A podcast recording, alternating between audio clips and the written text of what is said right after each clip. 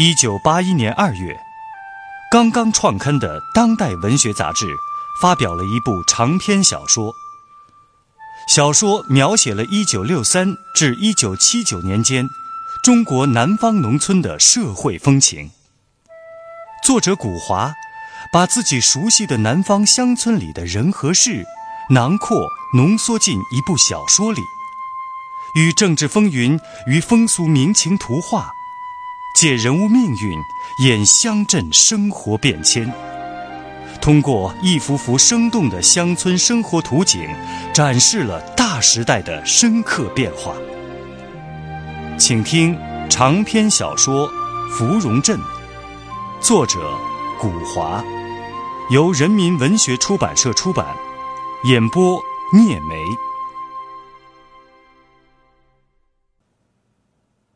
铁帽右派和新富农寡妇，背着镇上的革命群众非法同居了。他们就像是一对没有经过父老长者认可就偷情的年轻人，既时时感到胆战心惊，又觉得每分每秒都是宝贵甜蜜的。只要在一起。他们就搂着、抱着，发疯似的亲着、吻着。长期压抑的感情一旦爆发，就表现为不可思议的狂热，表现为一种时间上的紧迫，好像随时都可能有一只巨手把他们分开，永生永世不得见面一样。他们是在抢时间。他们明白，这种胆大妄为是对他们的政治身份、社会等级的一次公然的挑战和反叛。晚上，他们从来不点灯，他们习惯甚至喜欢在黑暗里生活。胡玉音总是枕着秦书田的手臂睡觉，有时候睡梦里还叫着“贵贵贵贵”。秦书田不会生气。还答应着，仿佛他真的就是贵贵。贵贵还没有死，还在教着、疼着他的女人。贵贵的魂附在舒田哥的身上。舒田哥常常会哼唱《喜歌堂》给玉音听。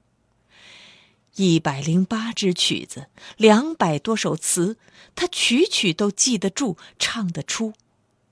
胡玉音佩服他的好记性、好嗓音。他说：“玉音，你的嗓音才好呢。那年我带着演员们来搜集整理《喜歌堂》，你体态婀娜，声清如玉，我们真想把你招到歌舞团去当演员呢。可是你呢，却是十八岁就招郎，就成亲了。”是啊，舒田哥。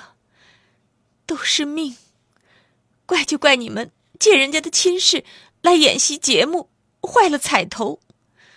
我和贵贵命苦啊！哎，你怎么又哭了？哎，都是我不好，总是提这些老话，引得你难过，引得你哭。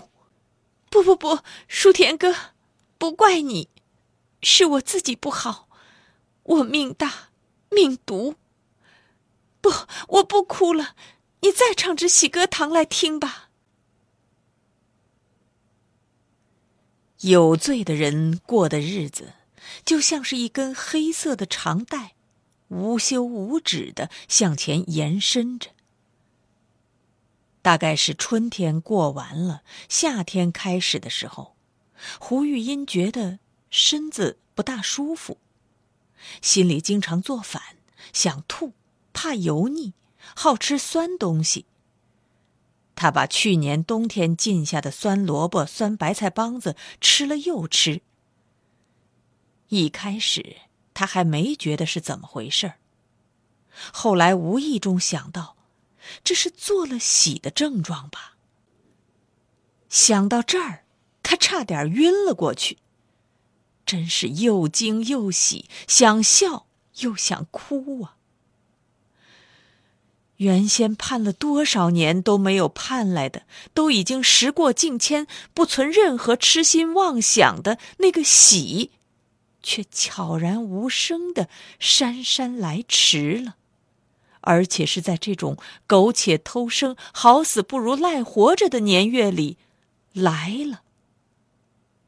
天哪！为什么不早点来呀？要是在摆米豆腐摊子的那年月就扒了肚，就害了喜，生了三个四个娃娃，那新楼屋就不会盖了。多了三四张小嘴巴要喂要填，他就是困难户了，能够向政府要救济要补助呢。有了后代，贵贵也就不会走了那条路。做父亲的哪能不为后代活着呢？八字先生讲他命里不主子，这个子究竟来了？虽然来的迟，来的不是时候，是祸还是福？语音诚惶诚恐，但是。他心甘情愿承担由此而产生的任何痛苦，甚至付出性命。为了不育，人们朝他身上泼过多少污水呀！就是自己，也总是把生育看作一个女人头号要紧的事情。自古以来，不就是不孝有三，无后为大吗？胡玉音没有立刻把自己做了喜的信息告诉秦书田，这件事情太重大了，必须有十足的把握，拿定了准信儿以后才能告诉他。他对秦书田越来越温存，有事没事就要依偎着他，常常做点好的给他吃，哄他吃，可自己又不舍得吃。就像是招待一位立了功的英雄。嗨，女人就是这么痴心。同时，胡玉音还像是迎候一个神圣的宗教节日一般，清心静欲，不再和秦书田同居。这使得秦书田如坠五里雾中。胡玉音喜欢一个人单独住在老胡记客栈。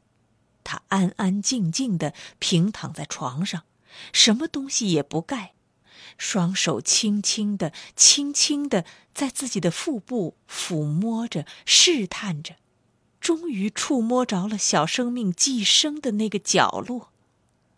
他好高兴啊！他的眼睛里溢满了幸福、欣慰的泪水。自从贵贵死了以后，他还从来没有这样兴奋过。他觉得，活着是多么好，多么有意思啊！真是傻呀！从前却总是想到死。你是聪明的姐，天哪，你算什么聪明的姐呀？整整过了一个月。胡玉音对自己的身孕有了确信无疑的把握之后，也是他把这个甜蜜的秘密独自享用了一个月之后，才在一个清早把自己做了喜的事情告诉了秦书田。秦书田如梦初醒，这才明白了玉音这一段时间既对他亲密又和他疏远的原因。他把扫把一扔，竟在当街就天呐天呐的叫着，紧紧的抱住胡玉音，又是笑又是哭。胡玉音连忙制止了他的狂喜，这哭啊笑的也不看看是什么地方什么场合。秦书田把脸埋在玉音的胸前，像梦呓一样的说：“玉音。”我们向大队公社去请罪，申请登记结婚吧。这本来是我想都不敢想的事情。嗯，书田哥，人家会不会准？或许我们这是罪上加罪。胡玉音虽然这么问。可他的声音却是平静的。他已经把什么都反复的想过了，也就不怕了，心安理得了。秦书田双手扶着他，颇有把握的说：“不会不准的，我们也还是人嘛。哪号文件、哪条哪款上规定了五类分子不准结婚的？能准我们结婚就好，就怕这年月，人都像红眼牛发了疯似的，只是记仇记恨。管他呢，舒田哥，不要为这件事烦恼。”不管人家怎么着，准不准，反正娃娃是我们的，我要，我就是要。胡玉英说着，一下子扑倒在秦书田的怀里，浑身都在打颤，她哭了起来，仿佛立即就会有人伸过一双可怕的大手，从她怀里把那尚未出生的胎儿抢走似的。自然。这天早上的青石板街没能够好好的清扫，也就是从这天早上开始，秦书田承担起了一个男子汉的义务，他没再让胡玉英早起扫街。玉英又有点子娇了，也要睡睡天光觉，像一般的做了喜、身子出了脾气的女人那样将息一下子了。秦书田呢，却是在有意无意的做给镇上的街坊们看看，胡玉英已经是秦某人的人了，他的那一份街道归我秦某人打扫了。《芙蓉镇》不仅是中国当代农村题材小说中第一部清算文革的长篇小说，而且在艺术上有重大的突破。小说出版后，荣获1982年第一届茅盾文学奖。1986年，《芙蓉镇》被著名导演谢晋改编拍摄成电影，在随后的金鸡和百花奖评选中，这部影片成了最大的赢家，获得最佳影片、最佳男女主角、最佳导演等多项大奖和提名，并在国际上捧回多项大奖。长篇小说《芙蓉镇》正在播出。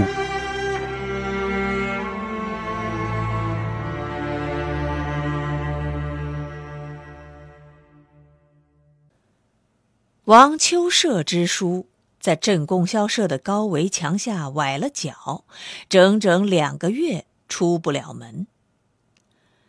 李国香主任来芙蓉镇检查工作的时候，顺便进吊脚楼来看了看他，讲了几句“好好休息，慢慢养伤，不要性急”之类的公事公办的话，对他的肿得像小水桶一样粗的脚只看了两眼，连摸都没有摸一下，毫无关切怜悯之情。要是换了另一个女人，王秋社说不定会破口大骂，斥责他薄情寡义、冷了血。老子这脚是怎么崴的？是我大清早赶路不小心吗？俗话说“一夜夫妻百日恩”，何况岂止一夜呀？什么丑话丑事没有讲没有做呀？但是，对于女上级，他倒觉得自己是受了一种恩赐。上级看得起自己，无形中抬高了自己的身价呢。女上级来看他一次已经够意思的了，难道还要求堂堂正正一个县革委常委、公社主任也和街坊婆娘们那样，动不动就来酸鼻子、红眼睛？女上级不动声色，正好说明了她的气度和胆识。自己倒是应当跟着他操习操习，学一点上下周旋、左右交游的本领呢。那天，王秋社正拄了一根拐棍儿，在吊脚楼前一瘸一拐的走动，活活筋骨血脉。铁帽右派秦书田走了过来，双手捧着一纸告罪书，朝他一鞠躬。他倚着拐杖。站住了，接过告罪书一看，惊奇的圆圆的脸块像个老南瓜，嘴巴半天都合不拢，眼睛直眨巴。什什么？什么？你你你和富农寡婆胡玉英申请登记结婚？是王书记，是。秦书田勾头扶脑，规规矩矩的回答着。为了缓和气氛，他又恭恭敬敬的问：“呃，王书记的脚可大好了？还要不要我进山去挖几颗牛膝，呃，吊马墩？”王秋社的胖脸上眉头打了结，眼睛停止了眨巴，眯成了两个小三角形。他对这个铁帽右派的看法颇为复杂。在那个倒霉的大清早，自己一屁股滑倒在犀牛屎上，是秦书田把他从小巷子里背回家，还算是替他保了密，并且编了一套话，说大队支书早起到田里看禾苗，踩虚了脚，拐在涵洞里，因公负伤。大队因此给他记了工伤，报销了医疗费用。但是，对于胡玉音呢？对于这个至今还显得年轻的、不乏风韵的寡妇，王秋社也曾经私下里有过一些非分之想。可是，他和女主任的特殊关系在时时制约着他。这世事的变化可真大呀！生活就像是万花筒，这么一个美妙的女人，从一个不中用的屠户手里，竟然又落到了秦书田的黑爪爪里。吊脚楼主以一种行家的眼光逼视着秦书田：“哼，你们俩，你们已经有了深浅啦。”呃，这种事自然是瞒不过王书记的眼睛的。放屁！你们什么时候开始的啊？呃，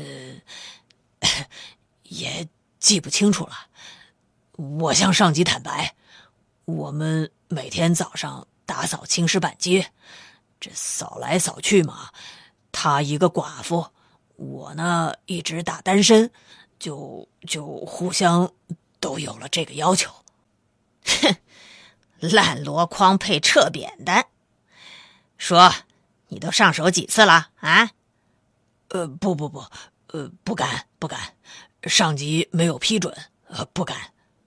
死不老实，这号事儿你骗得了谁呀？何况那女人又没有生育，一身的细皮嫩肉，还不是为了你这只老猫公？秦书田听到这儿，微微的红了脸。呃，上级莫要取笑我们了，这鸡配鸡，凤配凤。呃，大队能不能给我们出张证明，放我们到公社去登记？王秋社拄着拐棍儿。一瘸一拐的走到一块青条石上坐下来，圆圆胖胖的脸块上，眉头又打了结，眼睛又眯成两个小三角形了。他看了看秦书田呈上的告罪书，仿佛碰到了政策上的难题。唉，这两个五类分子申请结婚。这婚姻法里边有没有这个规定啊？好像只说到年满十八岁以上的有政治权利的公民。哎，你们哪能算什么公民呢？你们是专政对象，社会渣子。秦书田咬了咬嘴皮，脸上再也没有讨好的笑意。他十分难听的说：“王支书，我们，我们总还算是人吧？再坏再黑，那也是个人。就算不是人，算鸡公鸡婆、雄鹅雌鹅，那也不能禁止我们婚配啊！哈哈哈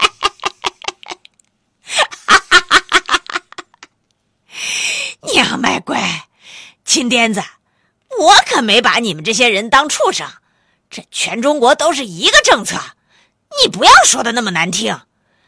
这样吧，这一回啊，我老王算是对你宽大宽大，把你的报告先在大队革委会里头研究研究，再叫公社去审批。不过呢，我可先跟你打个招呼，中央下了文件了，马上就要开展一批两打清理阶级队伍运动了，这批不批得下来还难说呢。哎，王书记，我们的事儿全让你领导到公社去开个口，讲句话了。我们，我我们已经有了，有了什么？有了？你们有了什么了？我们有了孩子了。啊！呸两个死不老实的家伙，江山易改，本性难移。当了阶级敌人还偷鸡摸狗，滚回去吧！明天我叫人送副白纸对联给你，你自己去贴在老胡记客栈的门口。身在屋檐下，哪有不低头？生活是颠倒，一对狗男狗女主宰着他们爱情的命运。第二天，大队部就派民兵送来了一副白纸对联交给了秦书田。秦书田需要的正是这副对联他喜上眉梢，获得了一线生机似的，到老胡记客栈来找胡玉英。胡玉英正在灶门口烧火，一看到那白纸对联儿就伤心的哭泣起来。原来，镇上贴白纸对联儿是横扫四旧那年兴起的一种新风俗，是为了警告、惩罚街坊上那些越墙钻洞、偷鸡摸狗的男女，把他们的丑事公诸于众，使他们在革命群众中臭不可闻，而采取的一项革命化的措施。秦书田乐呵呵的。他一边把对联展开来，一边开导胡玉音：“哎，玉音，你先别哭啊！你看看这对联上写的是什么？对我们有利没有害呢？这大队干部的文墨浅，无形当中啊，就是当众承认了我们的关系了。你瞧，这上联是两个狗男女。”这下联呢，一对黑夫妻，横批是鬼窝。嘿嘿，一对黑夫妻，哎，你管他红的、白的、黑的，人窝鬼窝呀，反正这大队呀，就等于是当众宣布了我们两个是夫妻了，你说是不是？秦书田。真是有他的鬼聪明。胡玉音停止了哭泣。是啊，书田哥真是个有心计的人。征得了胡玉音的同意，秦书田舀了半勺米汤，把白纸对联端端正正的糊在了铺门上。您刚才听到的是。长篇小说《芙蓉镇》，作者古华，由人民文学出版社出版，演播聂梅。感谢您的收听。